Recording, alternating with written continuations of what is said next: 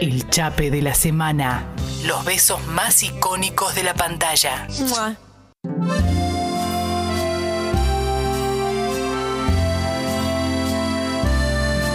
¡Mua!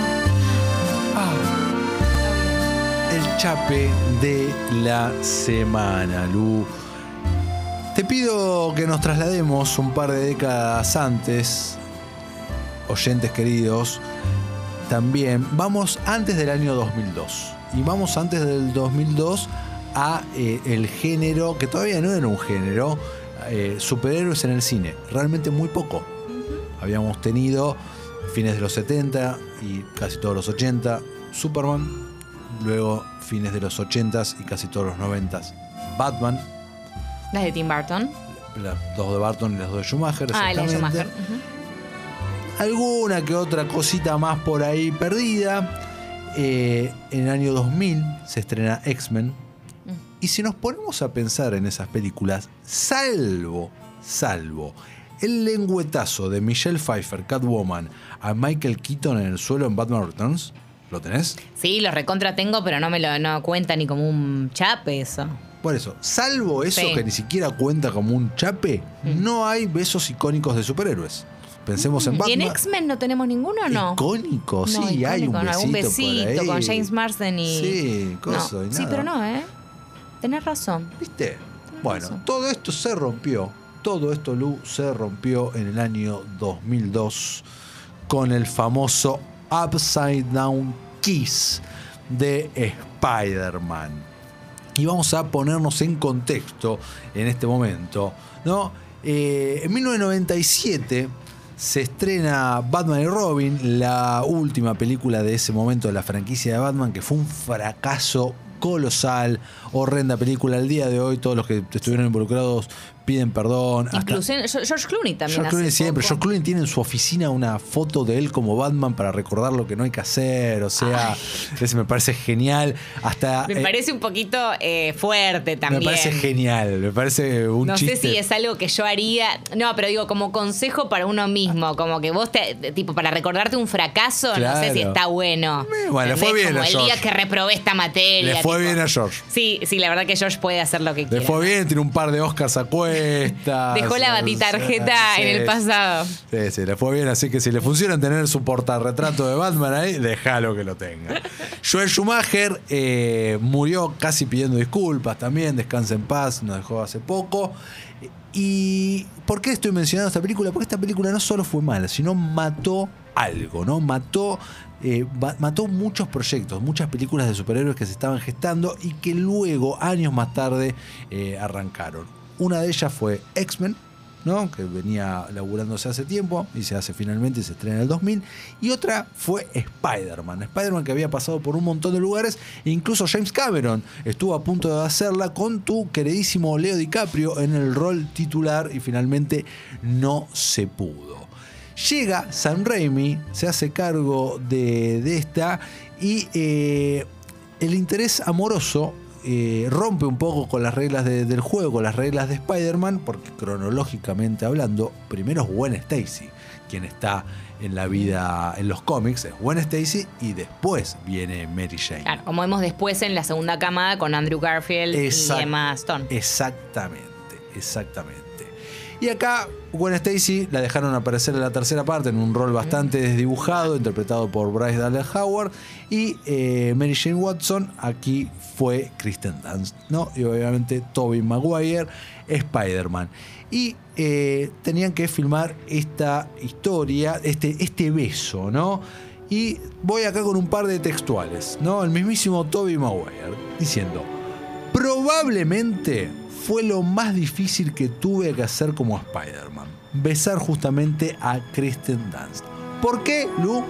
Porque estuvo varias horas, varias horas, varias horas, por un par de días colgado, o sea, boca abajo, ¿no? La sangre yéndose para la cabeza, ahogándose, porque tenía la máscara y la lluvia.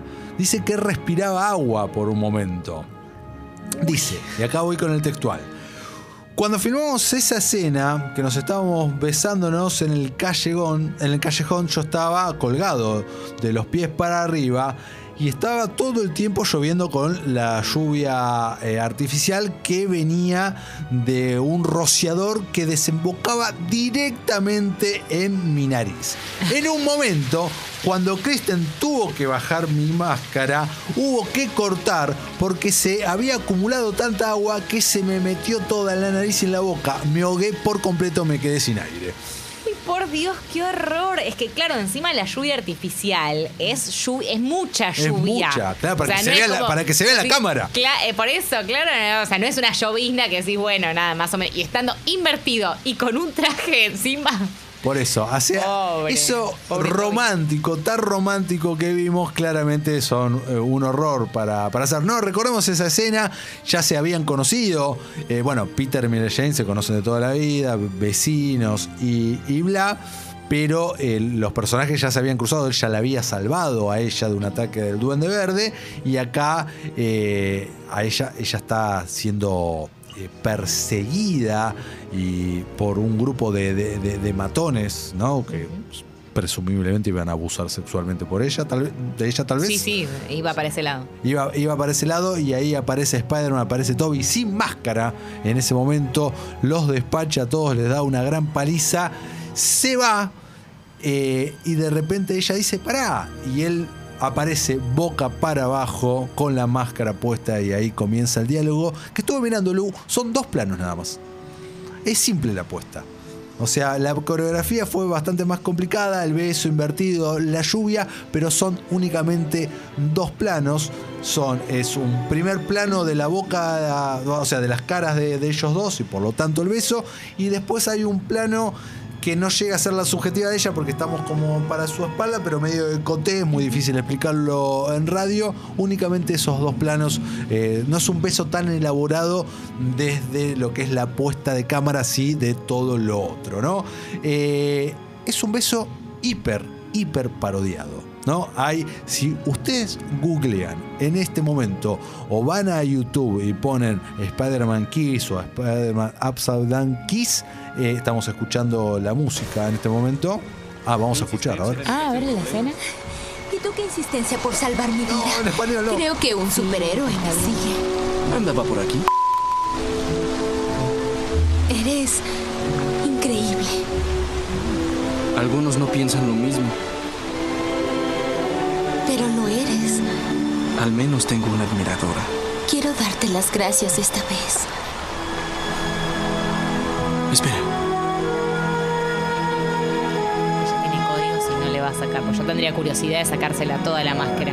La máscara. La- bueno, dando el beso, me imagino. Ahí se está dando el beso, que es un doble beso. Primero con el labio de arriba y después labio de abajo. Hay lengua, ¿eh? Anoche lo miré así varias veces como para Bien. pumba pumba y No, no, yo lo, lo vi varias veces, pero Tan- no podía ser tan gráfica como está haciendo vos en este está bien coreografiado, la verdad. Claramente es un beso coreografiado. Sí, Lo- bueno, lo otro Lo que cual no sé si es bueno, ¿eh? Eh, no, es bueno, un beso coreografiado. Se ve reflejado. Notás que el director les dijo ahí el beso primero para acá arriba, después para abajo. O sea, está coreografiado a full. Sí, o sea, a ver, el punto siempre es cómo lo vemos nosotros como espectadores, ¿no? A mí me había parecido algo re natural, de que había amor, hay química, todo, y ya es lo único que necesitábamos saber. No, no, recontra, está muy bien logrado y sea. en su momento fue un besazo espectacular, hiper original, que un montón de parejas, Lu, en ese momento, no sé si a vos te pasó en el año 2002, lo recrearon de alguna manera. Incluso hay tutoriales, uno puede encontrar en internet tutoriales de cómo hacer sin lastimarte el beso de Spider-Man. ¿En serio? En un sillón de tu casa. Es así. La sí, verdad Jorge, créelo. nunca hubiera llegado a replicar el beso de Spider-Man. No, no, no, es algo de lo que no... Ahí estás mirando así porque vos lo hiciste. Claro. ¿Trataste de hacer el beso de Spider-Man? En el 2002 yo creo que todos lo hicimos, Lu. ¿Lo hic- ¿Hiciste el beso de Spider-Man? ¿Quién hizo? Eh. ¿Quién hace el beso de Spider-Man en el 2002 o en el 2003? Te digo, ¿Usted? dos parejas muy famosas de la ficción en ese momento, Lucía Agosta. Jack Black y Sarah Michelle No, Gellar en los MTV Movie Awards del año 2003. Pero me está diciendo películas o, o recreaciones de videos, de cosas Si para, para publicidad y eventos. si te digo que hay tutoriales, Lu, Claro, es pero- porque la gente, y si lo buscas en YouTube vas a ver un montón. Se hizo un montón este Pero yo digo, con 15, 16, 17, 18, bueno, 20 años, la edad que tuvieras Sí. en ese momento, ¿qué vas? Volvés y decís, 18, che, vamos 19. a hacer el beso de Spider-Man, que se ve re hacía. complicado. ¿Pero qué dice que todo el mundo lo hacía? Todo el mundo lo hacía en ese año, 2002, se chapaba fuerte a los Spider-Man, Lu. Ay, no, no estaba al tanto de eso, pero para nada. Porque eras más chica. Me gustaría... Ah, igual estaba, estaba ya. Tenía 14, ¿eh? Eh, bueno. Mm, No, no estoy para andar repli- La verdad, igual, por más que tuviera 25 o 30, no se me ocurriría No, replicar a los, el beso de 20 a los Spider-Man. 25 o 30 no lo haces, eso lo haces de adolescente. Claro, tenés que hacer muy Lo adolescente. tenés que hacer de adolescente. Eh, bueno, eh, como te dije, no- estos no eran adolescentes, pero los MTV Movie Awards un No año me después- respondiste igual. Yo te pregunté si vos lo replicaste. Sí, claro, obviamente. Por Dios, no lo puedo creer. Pero en qué con a ver, ¿Con quién? hablemos- Claro, contá, da nombres. Contá un poco, no, no, que si no querés dar nombres, no, No. ay, no, se me se lengua la traba. No, con- si no querés dar nombres, no des Con nombres. alguna novia de ese momento. Pero- Mujer Maravilla. En un sillón, en una plaza, No, en una un plaza, parque. En una plaza imposible. Bueno, no sé, qué sé yo, en el, en el banco de la plaza, qué sé yo, quizás en uno una, esca- invertido, en no una sé. Y la escalera tiene más sentido. La ¿no? escalera tiene mucho Sí, más sentido. Tiene sentido. Tiene mucho más sentido. Ajá. O sea que vos como que bajabas al revés de la escalera. Exactamente. ¿Era una escalera de una casa o de un departamento? Una escalera tipo De una casa. de una casa. Claro, mejor, porque si era la del, la del colegio, por ejemplo. No. Qué bajón. Ya había terminado el colegio. Yo estaba en primer año de la facultad. Bueno, eh, de una casa entonces. Está bien. En donde no había padres en ese momento, me imagino. Me imagino que no. no. Fue hace Claro, muchos ¿te años, no me acuerdo tanto. Me gusta que quiero Esto, sacar más El año que viene van a ser 20 años. de ¿Tenías una máscara? No, no había más. Ah, lo hiciste, lo hiciste la- por la mitad. Era la posesión. Ah, pero lo hizo a medias. Y bueno, no tenía Porque yo te voy a decir algo que también eh, chusmeé, sumado a toda la incomodidad de la lluvia y demás. No, fue sin lluvia también, ¿eh? Y fue sin lluvia. Pues, claro, dentro de la casa, a menos que alguien alguna- estuviera con una manguera. una manguera. ¿Te imaginas? O con una regadera mejor, para que sea mejor el efecto. Eh, no, eh, me estoy imaginando un Lertora adolescente replicando en una escalera de una casa. No, eh, que, eh, ¿cómo se llama este? Kirsten, Kirsten Dance Sí. también tuvo muchos problemas para bajar la máscara, porque era muy incómoda la... Muy incómoda, muy complicada de, Claro, de no era una boludez, De claro. encontrar el pliegue, muy pegada, Sí. aparte mojado. sí, Imagínate cómo hace. Entonces tuvieron que hacer también un montón de tomas, según lo que leí, para que ella pudiera enganchar la bajada y la subida. Y se viera orgánico, ¿no? viera- Como. ah. Sin lugar a dudas. Bueno, quiero hablar de dos parodias. A ver. De dos parodias de esto. Va, una parodia y un homenaje. MTV Movie Awards del año 2003. Otra vez, Sarah Michelle Gellar toma el podio, ¿no? Porque la nombramos la semana pasada en los Sí. MTV Movie Awards también, con el beso de Selma Magler, eh, de- el beso de Cruel Intentions. Bueno, acá recrean con Jack Black el beso. Ella hace de Mary Jane y Jack Black hace de Spider-Man. Hacen el beso casi plano por plano, donde lo preponderante fue el vestido totalmente sexualizado, algo que hoy en día no podría ocurrir, donde eh, los pezones, eh, no de ella, eh, sino pe- pezones artificiales le pusieron a- abajo de- del vestido para que parecieran, ¿no? Porque supuestamente eh, Sí, eso es lo que vemos en la escena. es lo que vemos en la escena, como que pe- pezonea bastante en ese sentido. Y luego, eh, ya mencionamos hace dos semanas de OC. Sí. Y Seth. Summer y Seth recrean la escena. A mí me encanta como, como está recreada. Eso fue una dos. verdadera recreación, Sí. no como la mía. Pero muy peligroso, se no podría haber matado Seth. No, lo de Seth sí, porque además estaba colgando algo en el techo, no me acuerdo qué estaba haciendo Sí. en el tejado y se cae Se de ahí. cae.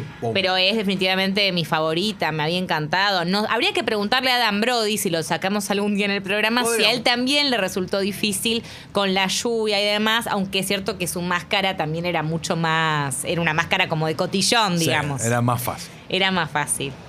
Eh, a ver, la gente nos están escribiendo, pero no del beso. Hay muchos no. mensajes. Yo quiero saber, eh, oyentes, si ustedes también, como Mati Lertora, recrearon el beso en el año 2003. 2002. 2002, estamos 2003. Ya creo que ya en el 2002, 2004 ya no- me parece que nadie lo recreó, Bien. pero 2002, 2003 salía un montón, Lu. La verdad me gustaría, me gustaría, por favor, que compartan. Y si tienen una foto más, porque quizás recrearon y sacaron la foto. ¿No? No, no, No había en no esa. daba? Sí, daba, pero no había celular con cámara todavía. en Bueno, pero tenés la cámara, la cámara digital. Puede ser. A ver, tenemos audios. A ver.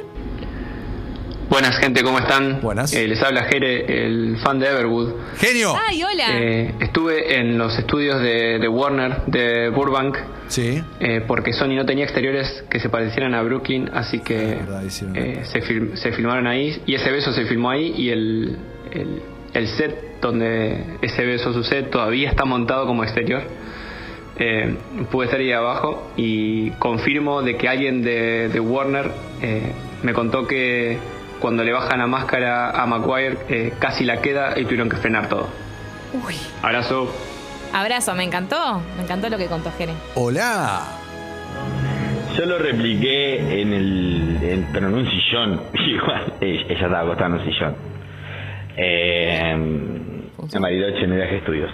Bariloche, Ah, estudio, viaje egresado, señor. sí, claro que sí. Bueno, si vos. Está bien, me gustó, ¿eh? La del sillón es más cómodo, ¿no? Que la escalera que hizo usted. Claro, bueno, pero era más aventurero la, la escalera. Claro, cierto que usted- Eh, claro. Y no, pero escúchame, si vos igual googleás y están los tutoriales, eh, la gran mayoría es en sillón, ¿eh? Ah, es en sillón. Es en sillón. ¿Y cómo funciona? O sea, uno estaría en el respaldo. Bueno, el ponele que que, tu, nos mandó tu espalda. No, ponele. la- tu cabeza queda suspendida de lo- donde sentás el culito, ¿no? Tu cabeza queda suspendida para ahí y tu espalda está medio inclinada entre lo que es el respaldo del Sí, sillón, pero estás invertido, ¿no? Y Sí. tus piernas están como para el otro lado. Tus, Ok. pier- tus piernas están como donde vos apoyás la cabeza siempre. Exactamente. ¿Se entiende? Se entiende, es se como entiende al revés de como te sentás eh, 180 grados. No, entiendo Y perfecto. La persona que te besa claramente se tiene que a- a- arrodillar o incluso estar muy abajo porque si no, no da el ángulo. Es que eso te iba a decir, el de abajo tiene que sí o sí, Sí, estar si vos. no te besa otra cosa. Claro, exactamente. Exactamente. Pero Este, mal, bajo una escalera tipo el exorcista para hacer el beso de Spider-Man. Que claro. fue el exorcista. Algo así, claro. Exactamente.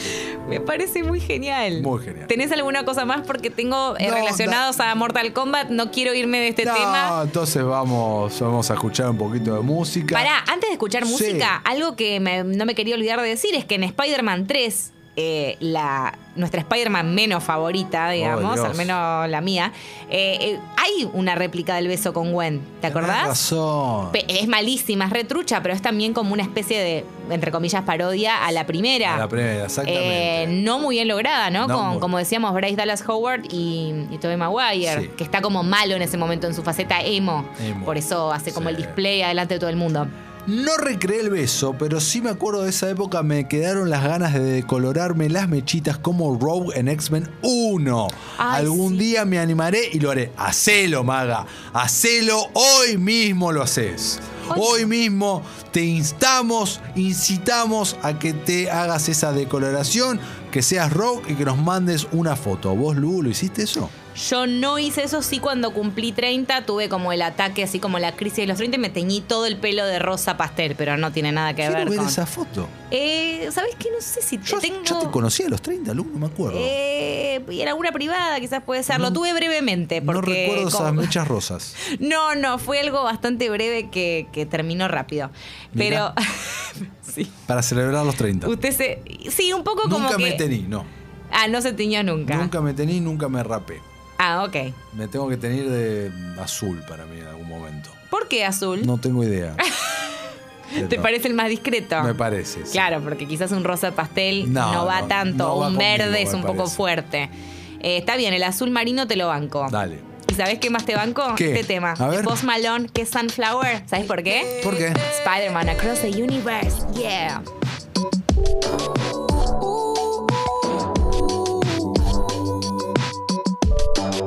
Congovisión.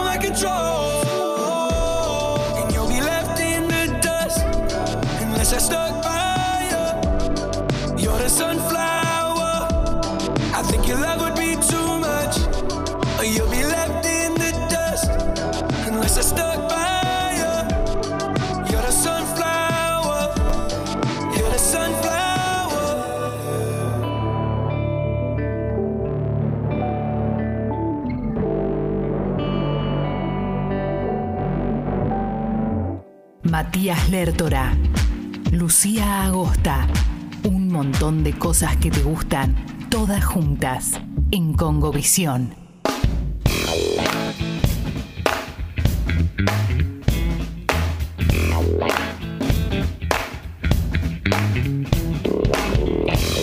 32 minutos pasaron de las 15 horas. Esto es, esto sigue siendo Congovisión. Landre nos pregunta, Lu. Hablemos de la cantidad de Amelis que salieron. Generación 85 para acá. Eh, personas llamadas Amelie. Yo conozco. Ah, estamos hablando de. Ok, ok. Sí, por, estamos hablando claramente de influencia de- del cine en nuestra vida. Yo conozco Sí. una sola Amelie, que es la hija de mi amigo Santiago. Le mando un abrazo y un beso a ella. Mm, Yo no conozco ninguna. Eh, ¿Sabes que no? Mira, yo también. Una sola. Una sola. Así que no, la estadística no estaría. Que tan- vengan las Amelis y que nos manden algún mensajito No estaría- ahora. Exacto. Así aparecen. Exactamente. Bueno, recordemos que estábamos preguntando sobre su eh, personaje de Mortal Kombat. Mauro nos dice, usaba a Shang Tsung. Esto es en Mortal Kombat a partir del 2. Me gustaba porque podía transformarme en todos los personajes y tenía una fatality excelente. Te transformabas en dragón y te comías al otro. Hablo de Mortal Kombat 2. Ah, mirá, justo sí, lo que yo decía. justo. Acá tengo un par de Instagram A también. Sub-Zero sería porque siempre jugué con ese personaje. O Raiden. Sub-Zero era el que elegía y porque es frío, como mi corazón. Uy, uy, uy, qué duro, Chris Beroldo. No, Como el tuyo, Lu. que no. No. qué malo que sos. Un poquito. Un poquito, Un poquito nomás. Yo soy muy sensible también. Elsa, le dicen a Lu. Qué feo lo que estás diciendo. La gente va a pensar que lo decís en serio. No, nada de lo que digo yo es en serio. Me fui un ratito y no sé si hablaron de Falcon and the Winter Soldier. ¿Vieron el capítulo? Lo vi anoche. Yo no lo vi todavía. Lo vi anoche. Eh, me gustó hasta ahí nomás. eh, aviso que tiene escena post créditos. Tiene escena post ¿Mm? Bueno saberlo. Sí. Eh, Viajete nos dice, estaría bueno que hablen de X-Files. Por supuesto, un lunes retro lo Sí. vamos a recontra hacer. Y dice, pensando en series, me acordé de Sliders. ¿Te acordás de Sliders? ¿Vos la llegaste a ver? No llegué a ver Sliders. Yo la vi Sliders. Eh, una que viajaban por dimensiones alternativas. Y también me acordé de Quantum Leap, de Scott Bakula, que también viajaba en el tiempo. Uh, también la vi. ¿Vos la viste? Tampoco la vi. Eh, Estoy re verde ahí. Clásicos noventosos. Bueno, vamos con esos Muy clásicos. Lo haremos, lo haremos. Seguro, seguro que sí. Lo haremos. Me gustaba mucho más Quantum Leap. Quantum Leap era un serión. ¿Todas de ciencia ficción estamos Todo hablando? de ciencia ficción. Quantum. Leap, viajes en el tiempo. Muy, muy, muy, muy buena. Hola, los escucho desde Torromolinos. ¿Dónde queda Torromolinos? Bueno, mientras me como una picadura de queso brie, bien. Usaba siempre a Scorpio, nos dice. Espectacular. Gaby nos dice, aguante Jax. Y Landre nos, nos dice, perdón, me refería a el corte de Amelie, el corte de pelo. Torremolinos en España, ¿eh? Municipio en España. ¡Excelente! Localidad turística bañada por las aguas del Mediterráneo, la costa del sol española. Conocida por su playa de arena. Espectacular, son las ocho y ¿eh? media de la noche ya. Muy bueno. Ahí bueno, va. un saludo a la península Enorme, ibérica. enorme, Muy bien. enorme. Perfecto. Johnny Cage no dijeron, me sorprendió. A mí me encantaba Johnny, Johnny Cage. Cage, pedorro. ¿Por qué pedorro? De ho- un actor de Hollywood que venía y que. Pero tipo, como personaje, pa- divertido. sí, la historia, pero Ah, no, persona- para usarlo para no. usar no, para usarlo pedorro. no. No, es, para usarlo es medio pedorrex. No tiene mucha, Sí, no, mucha no, magia, mucha pedo. mística. Ni en pedo. Bien, Bien, ¿qué más tenemos? Eh, tenemos un recomendado de usted, eso seguro. Eso seguro. ¿Querés ahora el recomendado o te Lo recomiendo? quiero ahora. Bueno, vamos a escuchar uno.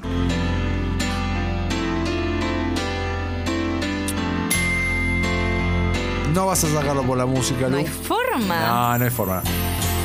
Es un tema conocido, pero forma, es uno de los temas principales de la película, banda sonora. Eh, a ver, voy a- quiero que adivines, Lu. A ver. ¿Viste alguna que otra película de este universo? Este universo es una gran pasión mía. La remera que tengo puesta en este momento tiene que ver con ese universo. Tengo una Ajá, remera, ok, le cuento a los ok, oyentes. ok, I know. Tengo una Ah, remera que dice dirigida por Ben Affleck. Ya dice. sé. ¿Qué estamos hablando? ¿Qué Estamos universo? hablando del universo de Kevin Smith. Exactamente, Lu. Estamos hablando del universo de Kevin Smith. Y yo sé que vos no viste Jay and Silent Bob Reboot, que es la última entrada del universo de Kevin Smith.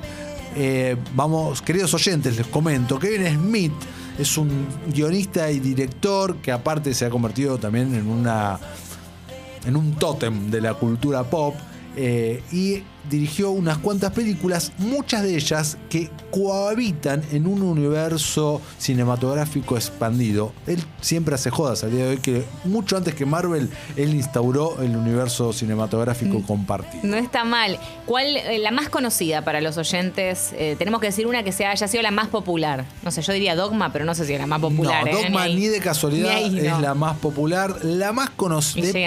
Es que depende. Estas eh, No, pero vos decís, alguien que no, que, que es cinéfilo, pero no tanto, ponele. Dice, bueno, a ver, Kevin Smith lo tengo de ¡pum! Y tal, y, a ver, la más.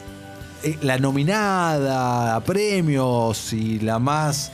En ese sentido fue Chasing Amy, que incluso se Ah. estrenó comercialmente aquí en Argentina, le pusieron La otra cara del amor. Y protagonizada por Ben Affleck, además. Protagonizada por Ben Affleck, pero cuando Ben Affleck recién empezaba, no era Ben Affleck todavía. No. Eh, esa, ponele. Vamos a hacer el repaso de películas. Es, viene Clerks, viene Mallrats. Mallrats fue muy popular en cable aquí en los 90. Eh, Banda en fuga le pusieron. Luego fue eh, Chasing Amy. Luego vino Dogma. Luego vino Jay and Silent Bob Strike Back. Luego vino Clerks 2. Y ahora, muchos años después, porque Clerks y. En el medio Clerks vinieron 2, algunos bodrios. En el medio, pero no perteneciente a este. No, no del universo. No a este universo, porque Kevin Smith aparte hizo películas por otros lados. Eh, Clerks 2 es del año 2006 y el año 2019, fines de 2019, ya casi entrando 2020, se eh, estrenó Jay and Silent Bob Reboot. Que lo que hizo Lu fue no solamente juntar a todos los personajes que habían aparecido en todas las películas anteriores, homenajeándolos de una manera bastante piola, sino que fue una película muy introspectiva de Kevin Smith. Y por eso te la quiero recomendar. Yo te quiero recomendar esta película a sabiendas que, desde lo formal, no es una buena película. Desde lo formal, no es una buena película. De hecho, de todas las de Kevin Smith de este universo, formalmente hablando, es la más floja. O sea, tal vez en, Empezamos con el pie izquierdo. no, bueno, en presupuesto, en niveles de producción, si la Mm. comparamos con Clerk, que le salió 20 mil dólares, no, esta es superior. Ah, ¿no? bien, bien, bien. Pero teniendo en cuenta que hay un presupuesto y demás, si vos la ves de los formas, se decir, che, Mati, un poco flojito acá, cómo está lograda esta escena y demás. Porque da la sensación de que son muchas escenas hechas por separado muy bien, pero que no funcionan en el conjunto tal vez de la película. ¿Se entiende? Muchísimo. Pero lo que yo destaco, el motivo por el cual amo esta película, es por lo que significa para los personajes si te criaste con ellos o si los estás descubriendo. Por eso invito a los oyentes que se metan en este mundo de Kevin Smith. Tienen que hacer un pequeño laburo porque no están en plataformas, tienen que meterse en el fantástico mundo de Internet. Pero debe ser fácil de encontrar. ¿no? Muy fácil de encontrar, pero bueno, no, Sí, sí, no, no es que pone Netflix y está. está bien. Eh, y esta, esta última película vendría a ser como un cierre, que en realidad no es un cierre porque ya está anunciado que ahora se viene eh, se viene una segunda de Mallrats y se viene una tercera de Clerks. Pero bueno, eh, por acá es como un cierre que es como una caricia a todos los que crecimos con, estas películas o que las descubrimos yo, yo descubrí estas películas en mi adolescencia, fueron muy importantes en mi formación, en mis 20s. Y sobre todo el personaje de Ben Affleck, el personaje de Ben Affleck en Chasing Amy, Holden McNeil, que eh, vuelve eh, para filmar acá, luego de haber estado muchos años distanciado de Kevin Smith, de haber estado peleados. Ben Affleck vuelve, de hecho es el último día de rodaje de, la película que, que filman esta escena. Es una escena que me eh, quebró, Lu. Pero me quebró de una manera muy grosa cuando la vi. Por el momento en mi vida en el, es una de esas, depende del momento de tu vida en el cual estés, te pega más o menos en comparativa en el momento de tu vida que vos estabas con la película anterior, ¿no? Estamos hablando 20 años antes. Chasing Amy es de 1997, esta es de 2019, entonces estamos hablando de 21 años. ¿Y por qué te pegó tanto? Por cómo está compuesta la escena, por, eh, por el monólogo impresionante que hace Ben Affleck, hablando de la vida, básicamente, hablando de su vida, pero a la, a la vez... Ah, o sea que es algo que es autorreferencial, súper. Ah, no, no, no es autorreferencial. A ver, no. Ah. Es del personaje. Es muy autorreferencial de Kevin Smith, sin duda. Kevin Smith decide hacer esta película cuando él está internado que había estado rozando la muerte porque tuvo un, un infarto tremendo, casi la queda. Y ahí él. oh, Nada, fue. Tengo que hacer esta película. Y dicho y hecho, sucedió un año después. Y, y esta, esta escena, este personaje y todo lo que ocurrió con esta peli, con este universo, eh, pese a sus fallas, pese a, haber envejecido mal seguramente algunos de los chistes de las pelis anteriores, pese a lo indie, ¿no? Eh, a ver, mi película favorita de este universo es Chasing Amy y en su escena más paradigmática, que es la escena del beso, la escena de la discusión bajo la lluvia de ellos dos, bien cliché todo, pasan por una vidriera y se ve la cámara. O sea, cosas del indie total. Eh, pero bueno, pese a todas. bien empezando, digamos. sí. Sí, pese a esas cosas, pese a esas cosas, eh, tengo esta, esta peli que, que ocupa un lugar muy importante en mi corazón y recomiendo muchísimo que se metan en este mundo y que lo cierren por ahora con Jay and Silent Bob Reboot, que aparte cuenta con un montón de cameos y un montón de cosas divertidas de un montón de estrellas de Hollywood, desde Melissa Benoist, que la nombramos hace poco, Supergirl, Chris Hemsworth, Thor, Ah, me muero, mira qué, qué loco eso. Sí, Pero ah. si yo, por ejemplo, no es. Bueno, yo vi prácticamente la mayoría, la verdad, de las películas de Kevin Smith, de este universo. Pero si no formabas parte, eh, ¿quedás muy afuera viendo este reboot? Y quedas un toque afuera, la verdad que sí, porque... O sea, tenés que meter un, invertir un poquito de tiempo en que- tratar de sí, ver las sí, anteriores. Sí, porque vas a seguir la historia, pero no te va a importar, porque Mm. los, per- todos los personajes, la- el 90% de los personajes que aparecen son personajes de las pelis anteriores. Entonces, si no sabes de dónde vienen ni por qué están ahí, va a ser medio raro. Bien, Eh, eh, entiendo. Así, así que te recomiendo muchísimo que veas, eh, que completes tu esquema Kevin Smith y te- lo, termines con esto. O sea que después de Rocky Lou, Uy, de Rocky tengo que seguir, claro. Esto bueno. no termina acá. no, nunca va a terminar. Nunca va a terminar. Así que mientras nos siguen cayendo mensajes, Tomás nos dice que vive a 10 minutos de Torromolinos. Me dice, pensé que era el único en la zona. Dice, aguante. Ah, bueno, muy bien. Eh, bueno, eh, es un placer que nos estés escuchando desde ahí.